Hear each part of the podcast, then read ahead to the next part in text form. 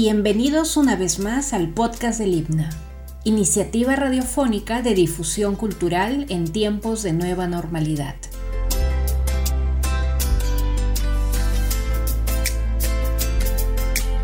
Hoy nos acompaña el artista Francisco Vilches, cuya muestra Profundo Carmesí abrió sus puertas pocos días antes de que se decretara la segunda cuarentena en las provincias con riesgo extremo. Hoy compartiremos la conversación que sostuvieron el artista con el curador Juan Peralta. Vilches estudió en la Escuela de Bellas Artes y en la Pontificia Universidad Católica del Perú. Al respecto, Juan Peralta preguntó sobre su paso por estas casas de estudio, sus inicios en la pintura en la década de 1980, el desarrollo de su estilo erótico, el uso del color rojo la influencia que ejerció sobre él Eugene de la Croix y su estadía en San Juan de Puerto Rico.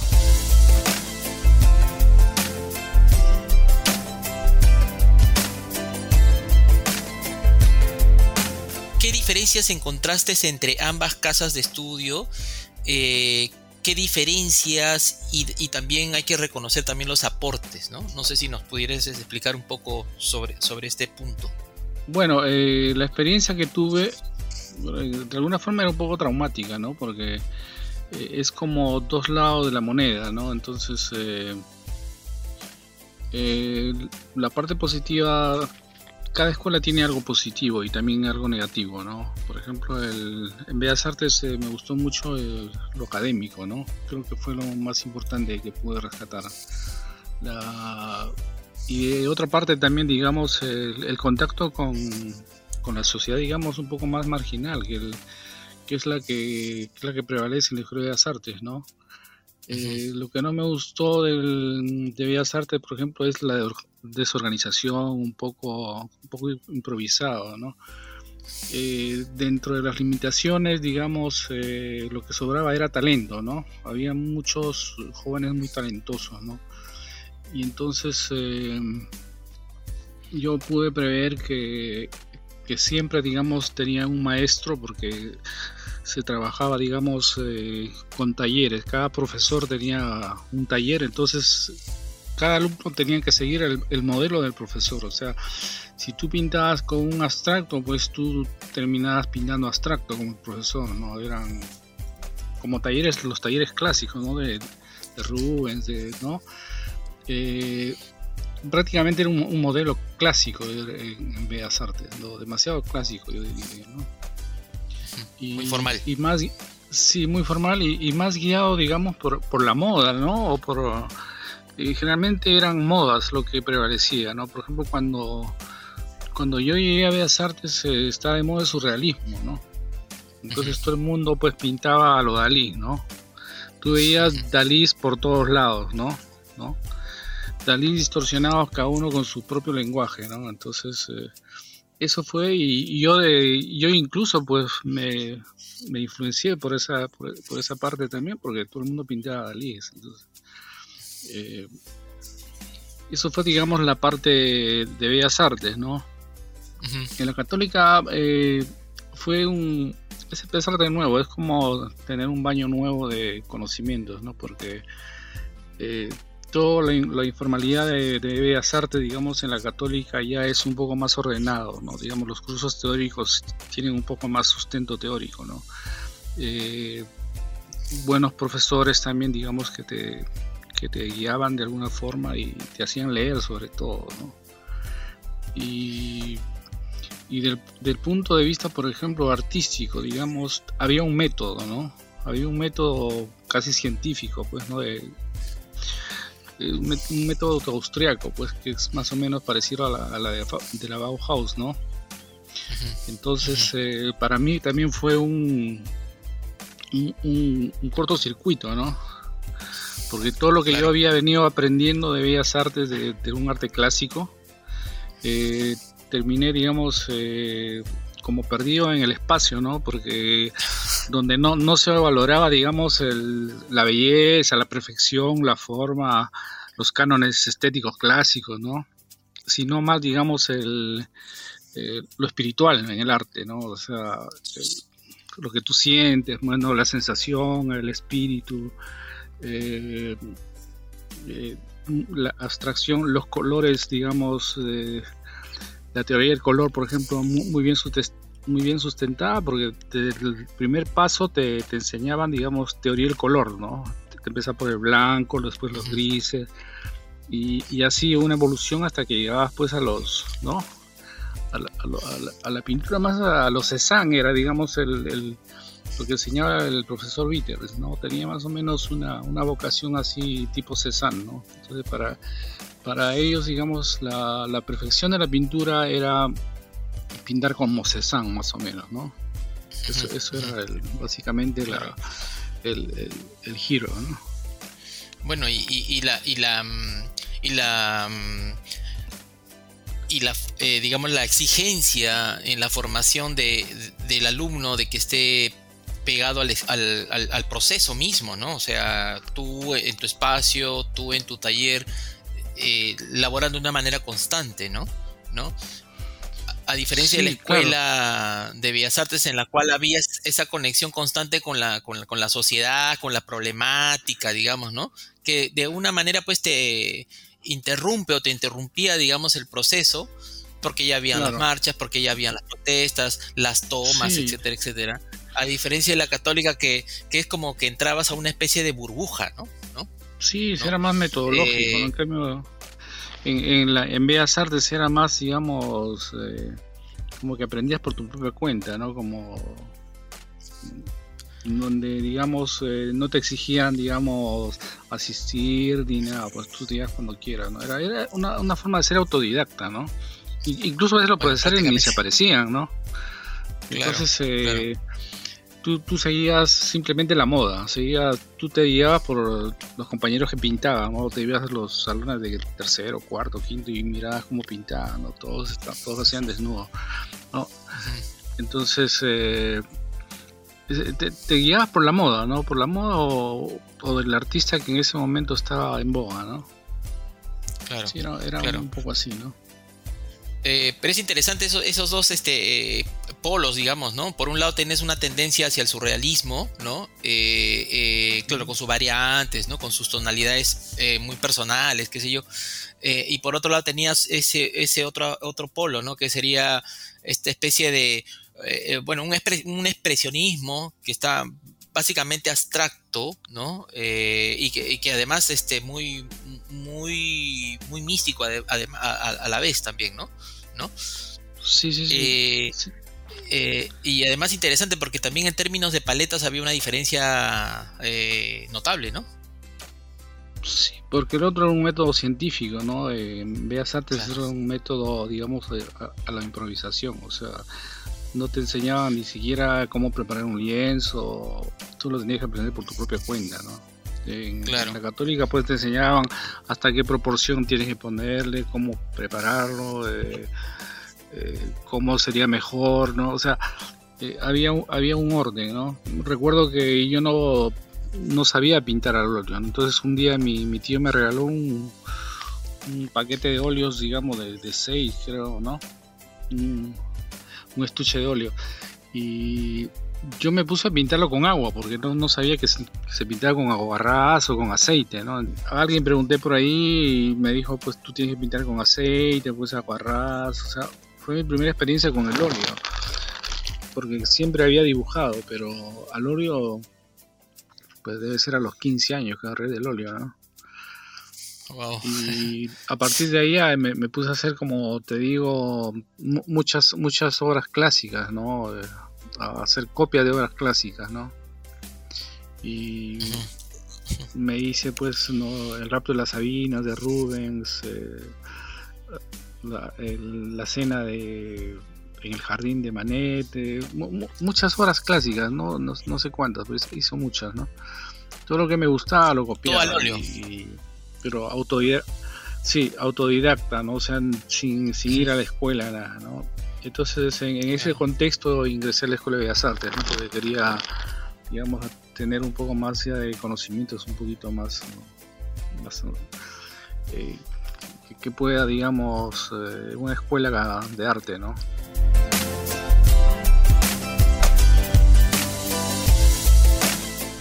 Políticamente, digamos, eh, era un poco movida la cosa, ¿no? Los conflictos sociales, las protestas, ah, pues los atentados terroristas, eso eh, en esa época era como pan del día, ¿no?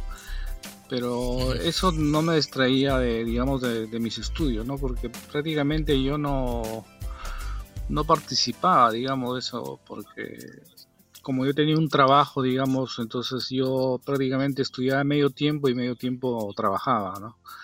Entonces no tenía tiempo para, para protestar prácticamente. Pero muchos compañeros sí pues se metían a las protestas, ¿no? Mm, yo iba a la Escuela de Bellas Artes después de las 8 de la mañana hasta la, 1, supongamos, ¿no? Y pintaba todo lo que podía y, en la tarde pues me iba a, trabajar al diario, ¿no? Eh, compartía mi, mi, horario, ¿no? 50% trabajando y 50% eh, estudiando, ¿no? Entonces eh, tenía que hacer las pinturas, digamos, rápido, ¿no? O sea, resolver rápido y irme a trabajar, ¿no? Entonces, eh, a veces los profesores se, admiraban porque yo lo, hacía rapidísimo. Pues un bodegón lo hacía pues en dos días, ¿no? Mientras los, mis compañeros lo hacían en, dos semanas, ¿no? Entonces eh, yo terminaba mi bodegón y a veces no, no me aparecía, ¿no? Entonces, entonces por eso tampoco no, no, tuve mucho contacto ni con los profesores y muy poco con compañeros, digamos, algunos compañeros pues que, eran muy cercanos, ¿no? ¿Cómo explicas dentro de ese contexto eh, el, desarrollo de, tu, lenguaje surrealista, ¿no? ¿Cómo? Porque prácticamente eh, uno de los lenguajes, eh, o sea, tu lenguaje es, hay una mezcla de expresionismo, pero también sobre todo surrealismo, ¿no? ¿no? Claro, mi lenguaje, por ejemplo, proviene más que, por ejemplo, el surrealismo proviene de las enseñanzas en Bellas Artes, ¿no? Eh, donde todo era clasicismo, pues, y las clases de dibujo, de anatomía artística, de desnudos, ¿no? Me, me enseñaron mucho, aprendí mucho, ¿no? Digamos, eh, ya en la católica aprendí el otro lado, pues la composición, el movimiento, ¿no? el dinamismo, el, plano, la composición, eh, los colores, ¿no? Las, los, diferentes, digamos, eh, teorías artísticas, ¿no? pero me sirvió mucho, por ejemplo, el, estudio clásico ¿no? de, las artes. Entonces, prácticamente lo que, lo que yo o sea, el producto de, esa enseñanza es todo esa, esa fusión de, de, las dos escuelas, ¿no? Tanto el clasicismo con, el, con la pintura un poco más contemporánea, más que contemporánea, yo creo que era un método más expresionista, ¿no? O, impresionista, ¿no? Eh, en, la católica más creo que era un poco más impresionista, ¿no? O la Bauhaus, o así, ¿no? Sí, pues, es muy, bueno, entonces, es muy... entonces la suma era de las dos cosas, ¿no? Claro. Entonces nos eh, enseñaban eh, Kandinsky, pues Klein, ¿no? todas las tendencias de, esa época, ¿no?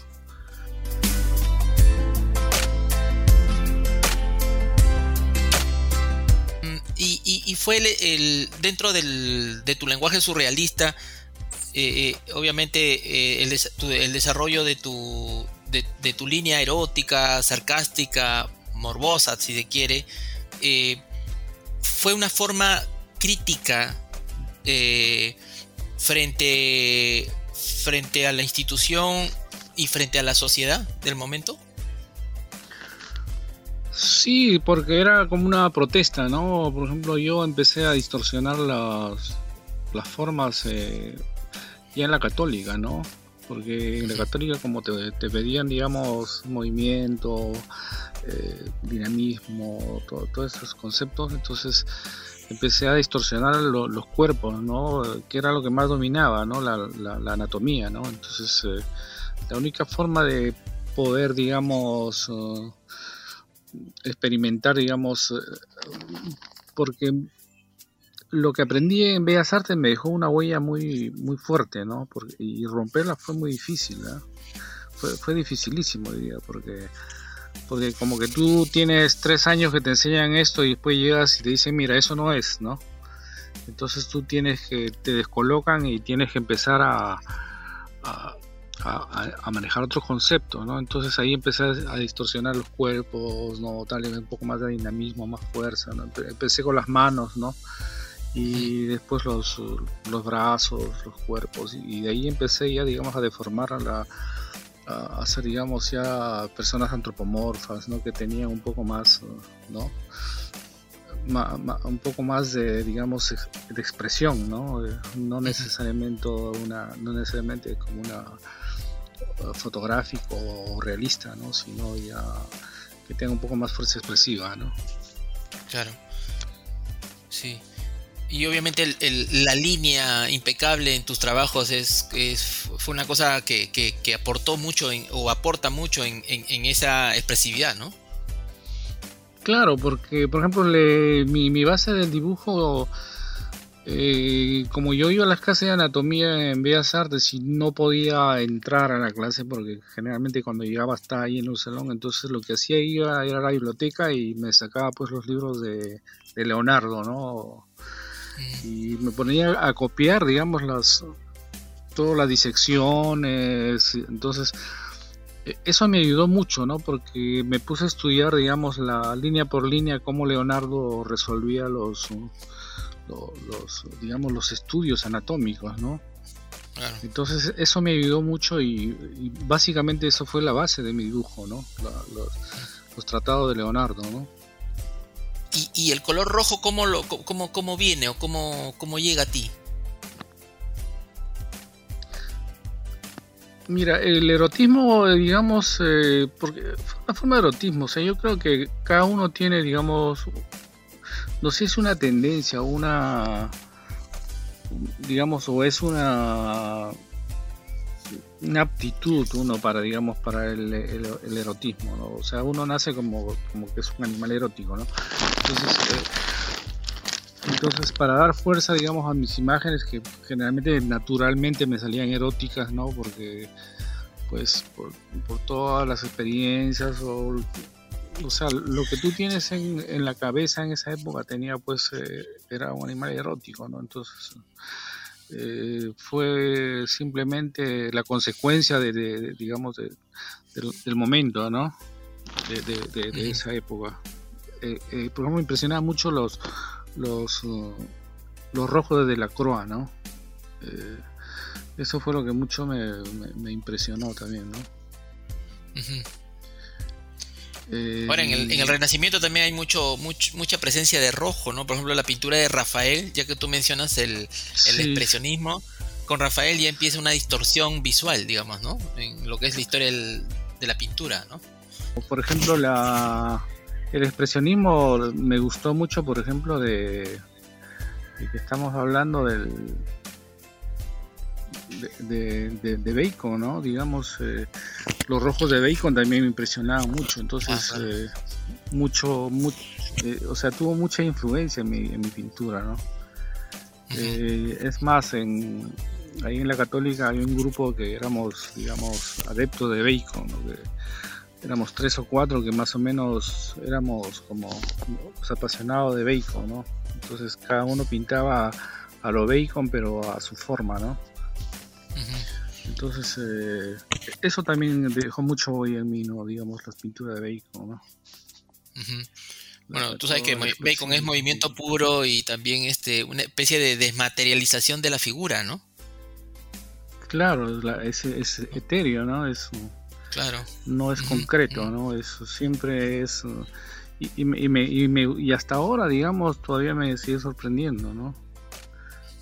A pesar de que no dominaba mucho, por ejemplo, la anatomía, pero me gustaba la soltura de, sus, de, sus, personajes, ¿no? La, sobre todo la expresión, la crudeza, digamos, de, sus de, todo pues su, expresionismo, ¿no?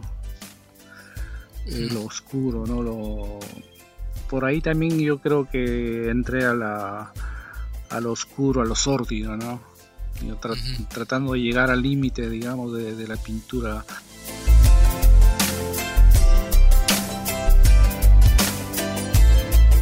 Pues Puerto Rico prácticamente eh, Puerto Rico lo que me influenció más que todo es, digamos, poder, eh, digamos, darle una, una visión a la naturaleza, porque siempre mi, mi visión ha sido intimista, o sea, eh, más espiritual de, mis sentidos o de, mi, de mis propias características o de mis deseos, de, o sea, pintaba lo, que yo sentía, ¿no?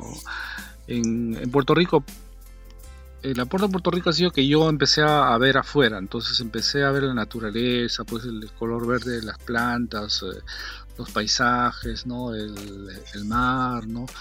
Entonces, eh, prácticamente en Puerto Rico empecé ya, digamos, eh, a hacer, a experimentar más con el color, ¿no? Porque cuando estaba en Lima casi todas mis exposiciones eran rojas, o sea, era una pintura muy intimista en Puerto Rico empecé a experimentar mucho con, entonces tuve mi época azul, por ejemplo, que, era mucho de, mar, ¿no?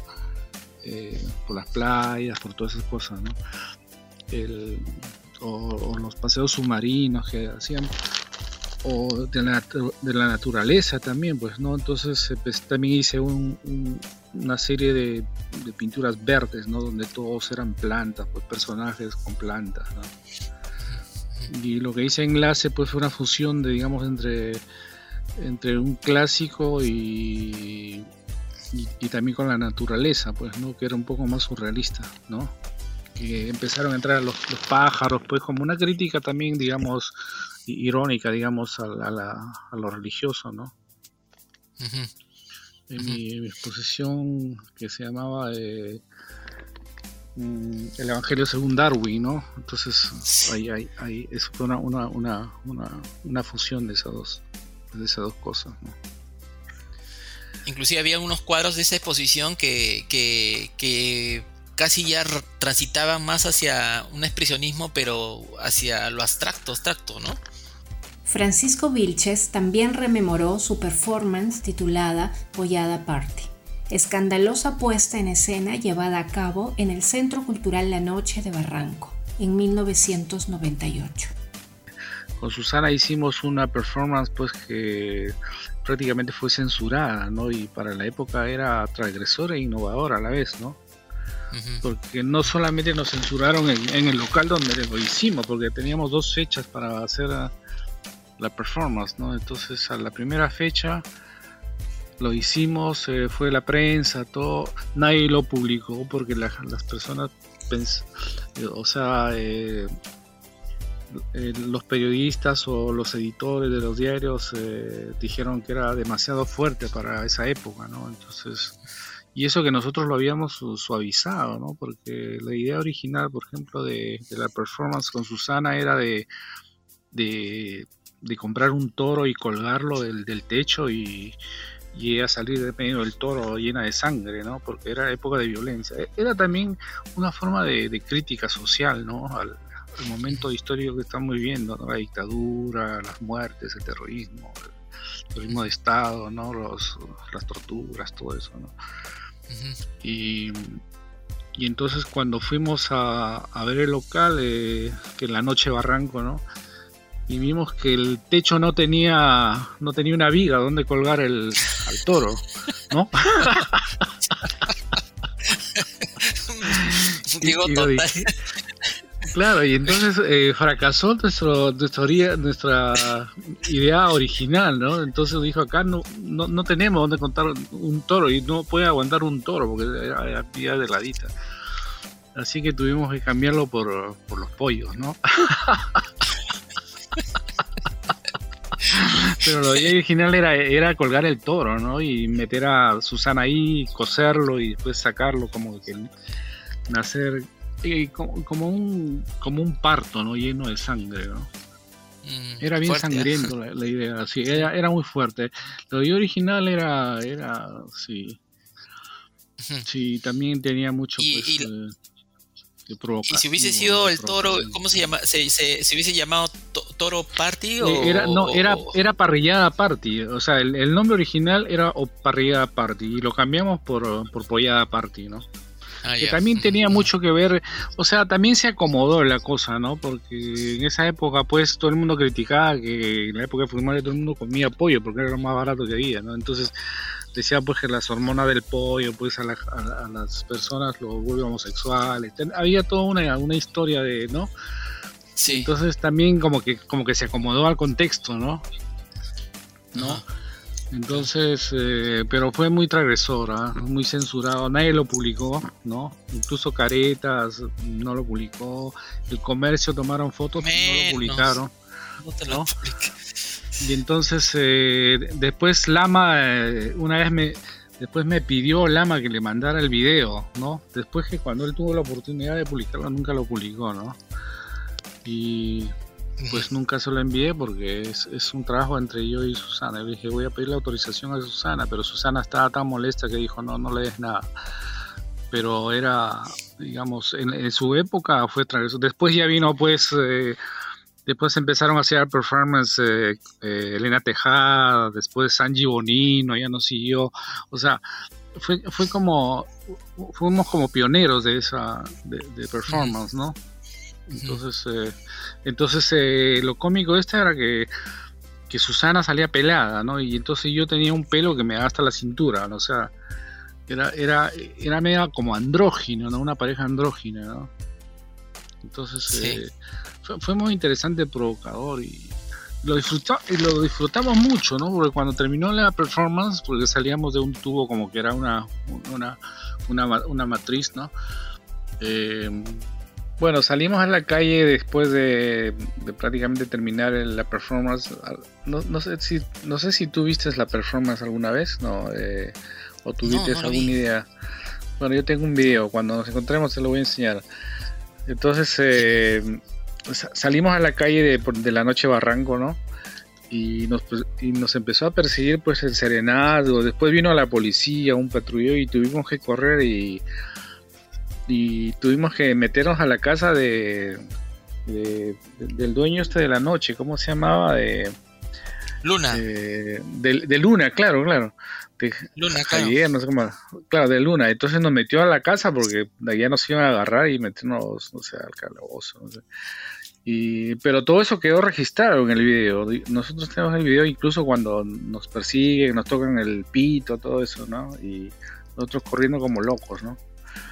Y, justo ahí cuando bajamos de las escaleras así corriendo, ¿no? Con, nuestro pollito en la mano, eh, ahí estaba Elena, Tejada, se nos cruzaba Elena Tejada, así que nos miraba así con los ojos abiertos y sorprendía, ¿no? Entonces, y terminamos ahí, pues en la casa de, Luna, pues bañándonos y sacando toda la sangre que estábamos empapados de sangre, ¿no? Finalmente se refirió a la muestra Profundo Carmesí. Eh, la última pregunta ya es de cierre, es este, justo eh, tiene que ver ya con, el momento actual, ¿no? O sea, dado este segundo encierro, ¿no? Eh, y obviamente ha, afectado al el desarrollo de la muestra, o sea, que, el público pueda acceder de manera física, digamos, ¿no? A la exposición. ¿Cómo tú ves, has hecho un balance o harías un balance sobre la muestra Profundo Carmesí?